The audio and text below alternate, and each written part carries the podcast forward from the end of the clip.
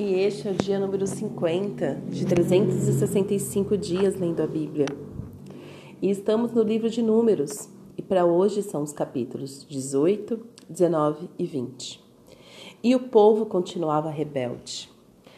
E se você chegou até aqui, você sabe muito bem que o Senhor fez com que os rebeldes que tinham efetivamente saído do Egito o Senhor fez uma promessa de que esses não herdariam, não entrariam na terra prometida.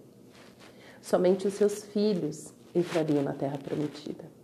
Os seus filhos carregariam a aliança, carregariam, teriam acesso ao legado. Então, cuidado com a sua rebeldia, porque talvez você não entre mesmo na terra prometida. Seus filhos entrarão, porque Deus ele é fiel. Ele visita, ele abençoa o seu povo e abençoa os fiéis. Então os filhos acabaram se tornando a esperança para entrar e ter vida com o Senhor. Então, aqui o que eu quero falar com vocês está no capítulo 20, onde finalmente Moisés perde a paciência com o povo. Eu confesso, vocês, se você me ouviu até aqui, você sabe que eu não teria toda essa paciência de Moisés. Eu não sei se eu teria não, ou sim, né? Jesus trabalhando, tá trabalhando tanto na minha vida que talvez eu tivesse. Porque o povo teimoso. Fico, Deus, Deus, o Senhor sabe para quem para quem o Senhor dá a missão, né? Porque Moisés realmente ele foi preparado, separado para isso. Mas aqui no capítulo 20, é, aqui Miriam morre, né? Então, o capítulo 20 fa começa falando sobre a morte e sepultamento da Miriam. E já no verso 2 fala o seguinte: Não havia água para o povo. Então se ajuntaram contra Moisés e contra Arão. E o povo discutiu com Moisés, dizendo: Antes tivéssemos morrido, quando os nossos irmãos morreram diante do Senhor.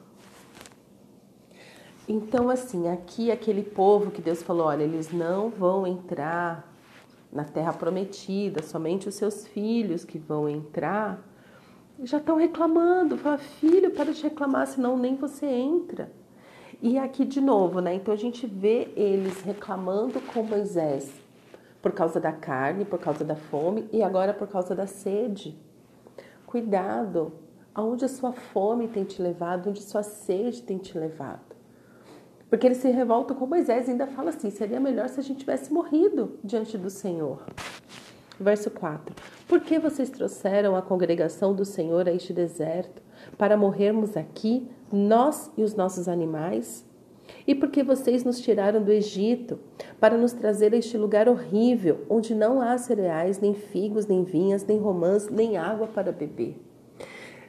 Aqui é importante deixar claro, antes que você comece a cair nesse papinho deles, e aqui que você tem que prestar muita atenção na justificativa. Porque assim, até este ponto, o que já tinha acontecido? Deus já tinha operado milagres, sinais e maravilhas. Deus, eles já tinham feito tabernáculo, já havia ali a, é, a localização geográfica onde cada tribo ia, teria que ficar. E a esta altura, eles já sabiam que a terra prometida era maravilhosa, era uma terra que manava leite e mel eles já tinham visto. E Deus já tinha falado: tá vendo aquela terra? É lá que vocês vão morar. E eles ficam aqui falando: olha, não sei por que, que a gente saiu do Egito para estar tá neste lugar horrível. Por quê? Porque eles só tinham foco no deserto. Eles só tinham foco na sua necessidade imediata. Eles não olhavam para o futuro.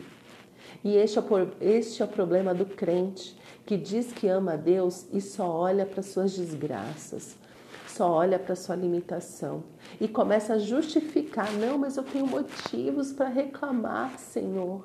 Mas eu tenho motivos, sabe? É que mimimi, mimimi, mimimi. Não confia em Deus. Não paga o preço do processo. O Senhor está contigo todos os dias. Jesus prometeu: Eis que estou contigo todos os dias. Mas nada é suficiente. Nada mata a sua fome, nada sacia a sua sede. E é por isso que Jesus, ele repete a palavra do profeta quando ele é tentado por Satanás. ele fala: não, nem só de pão viverá o homem, mas de toda a palavra que sai da boca de Deus. E Jesus continua falando, quando ele começa a ensinar, ele fala assim: a palavra de Deus, a palavra é espírito e vida. Então talvez você esteja sempre faminto, sempre insaciado, né? Nunca está satisfeito com nada, é uma pessoa insaciável, porque não tem se alimentado da palavra do Senhor, não tem bebido da fonte que é Jesus, da água viva que é Jesus. E o povo estava nessa de novo. Ai, a gente está aqui hoje, sabe, nesse deserto. Querido, é tua reclamação que está te deixando no deserto. É tua atitude que está te deixando no deserto. Tem hora que Deus olha para a gente e fala assim: já era para você ter passado de fase. Você ainda não passou porque você só reclama. Porque ao invés de ter intimidade comigo, você só tá aí de mimimi, mimimi. Gente, tá tudo bem lamentar o Senhor ele suporta a nossa lamentação. E eu falo isso por causa própria. que pensa numa pessoa que faz drama, choro e tal. Mas uma coisa é você chorar aos pés do Senhor, clamando pela ajuda dele. Outra coisa é você ficar reclamando, reclamando, reclamando e não reconhecer o Senhor em todos os seus caminhos. Deus já falou que o deserto ele é passageiro. Tem terra prometida tem promessa para mim e para você. Mas para de reclamar com o dia de hoje, faça a sua parte. Senhor, o que, que falta em mim ser modificado, ser purificado, para que eu possa é, passar de fase? Gente, eu, eu sou uma pessoa muito otimista. eu não tenho essa linha aí filosófica, pessimista, de que ah, o mundo vai só piorar. Sim, Jesus disse: no mundo tereis aflições, mas tem de bom ânimo. Eu venci o mundo, então o Senhor já venceu o mundo. Então não tenho essa linha pessimista, ah, os dias são maus, os dias são maus, mas o meu Deus é bom. E é Ele que eu sirvo. E Ele diz que quando eu o busco, eu tenho acesso à paz que excede todo entendimento. E a sua palavra também diz que o meu reino não é aqui, o meu reino é nos céus. E o reino do Senhor é paz, justiça e alegria no espírito. Então eu sou muito otimista, muito otimista. Não me vem com pessimismo também não. Mas enfim, continuando. Verso 6. Então Moisés e Arão saíram da presença do povo e foram para a porta da tenda do encontro e se lançaram sobre o seu rosto, e a glória do Senhor lhes apareceu. O Senhor disse a Moisés: Pegue o seu bordão e ajunte o povo você e Arão, o seu irmão. E diante do povo, falem a rocha, e ela dará a sua água. Assim vocês tirarão água da rocha e darão de beber à congregação e aos seus animais. Então presta atenção. Deus manda e, é, eles falarem com a rocha. Falarem. Verso 9. Então Moisés pegou o bordão que estava diante do Senhor, como este lhe havia ordenado. Moisés e Arão reuniram o povo diante da rocha. Então Moisés lhes disse: Agora escutem, rebeldes. Será que teremos de fazer com que saia água desta rocha para vocês? Moisés levantou a mão e feriu a rocha duas vezes com seu bordão, e saíram muitas águas, e a congregação e os seus animais beberam. Mas o Senhor disse a Moisés e a Arão: Porque não creram em mim, para me santificarem diante dos filhos de Israel, vocês não farão entrar este povo na terra que lhe dei. São estas as águas de Meribá. Meribá significa reclamação. Porque os filhos de Israel discutiram com o Senhor e o Senhor se santificou neles. Uau! Então aqui é quando Deus fala para Moisés e para Arão: acho que vocês estão cansados demais, que nem me obedecer vocês estão obedecendo mais. Então, para não piorar a situação, vocês não vão entrar na terra prometida. É praticamente isso que Deus está falando, né? Deus só fala para eles. E o que eu acho assim mais incrível é que assim, Moisés e Arão, eles aceitaram o seu destino. Eles não reclamaram com o Senhor, chamando Deus de injusto, falando assim: olha, a gente veio até aqui para não entrar na terra prometida, que injustiça, Deus, nossa, esse povo tem razão. Não. Moisés se vira para o Senhor e diz assim: Senhor, se é essa a tua vontade, então é isso. Né? A gente vai ver mais para frente que a oração que Moisés faz e pede para o Senhor um novo líder. Então eu falo, gente, Moisés, que homem, que líder, que até no erro. Então, assim, aqui mostra para a gente muita coisa.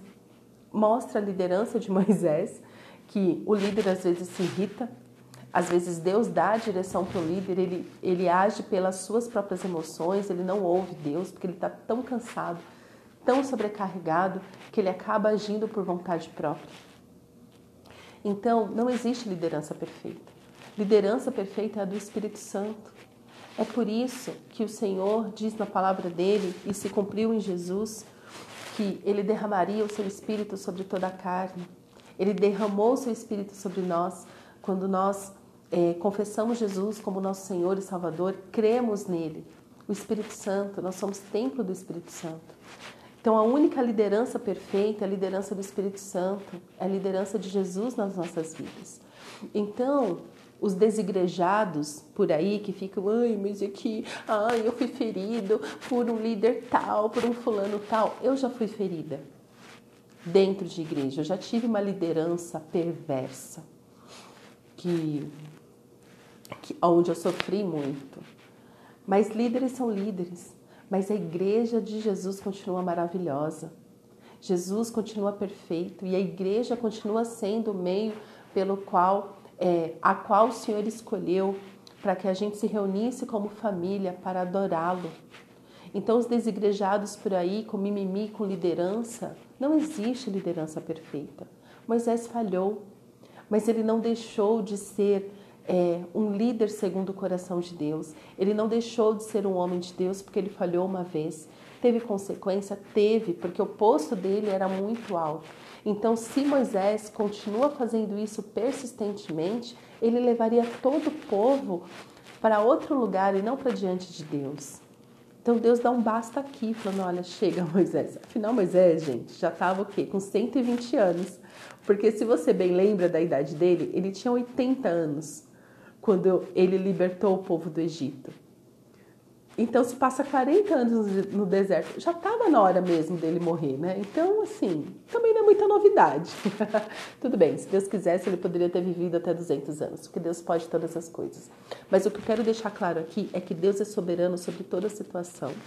Provavelmente, Deus, provavelmente não, Deus, ele deu uma ordem clara, o líder não seguiu, ou seja, Moisés, neste momento, ele foi rebelde, ele se deixou levar pelas suas emoções é, Moisés aceitou sim as consequências disso. E tá tudo bem. Eu lembro que a primeira vez que eu li isso, eu fiquei um tanto revoltada. Vou abrir aqui o meu coração. Eu fiquei chateada, que eu falei assim, poxa vida, Deus, como assim? Moisés fez tudo isso, não entra na terra prometida. E eu fiquei chateada real por Moisés, porque Moisés é um dos meus queridinhos. Eu amo a história de Moisés a liderança de Moisés. A liderança de Moisés me inspira muito. Mas aí, conversando com o Senhor a respeito de Moisés, o próprio Senhor consolou meu coração falando isso, falando: filha, não existe liderança perfeita. E este era o tempo de Moisés. E Moisés não poderia continuar repetindo, porque a gente não sabe, né? Se ele continuaria repetindo essa rebeldia. E toda rebeldia tem consequência. E quanto mais. É, por isso que a palavra de Deus também diz que a quem muito é dado, muito é cobrado.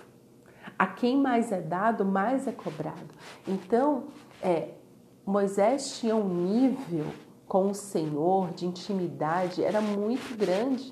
Então, a rebeldia dele também teve uma consequência grande. Porque a quem muito é dado, muito é cobrado. E não existe nada de errado nisso. Como eu falei, Moisés não ficou chateado. Ele não ficou ali reclamando, ai Deus, nossa, eu fui enganado todo esse tempo. Não.